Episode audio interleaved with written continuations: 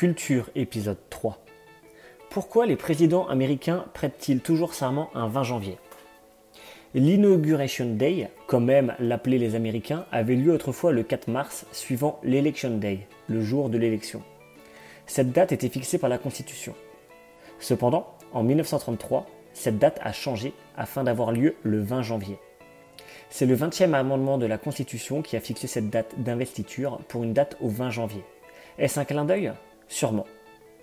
Que faire si le 20 janvier tombe un dimanche? Étant donné que la religion a une place importante aux États-Unis, cela a été vu comme tel. Si le 20 janvier tombe un dimanche, le nouveau président devra prêter serment en privé le dimanche 20 et ensuite prêter de nouveau serment, mais cette fois-ci en cérémonie publique le lendemain.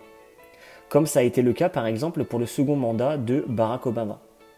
Dorénavant, vous savez pourquoi les présidents américains prêtent serment un 20 janvier, vous le ferez savoir et on se donne rendez-vous au prochain podcast.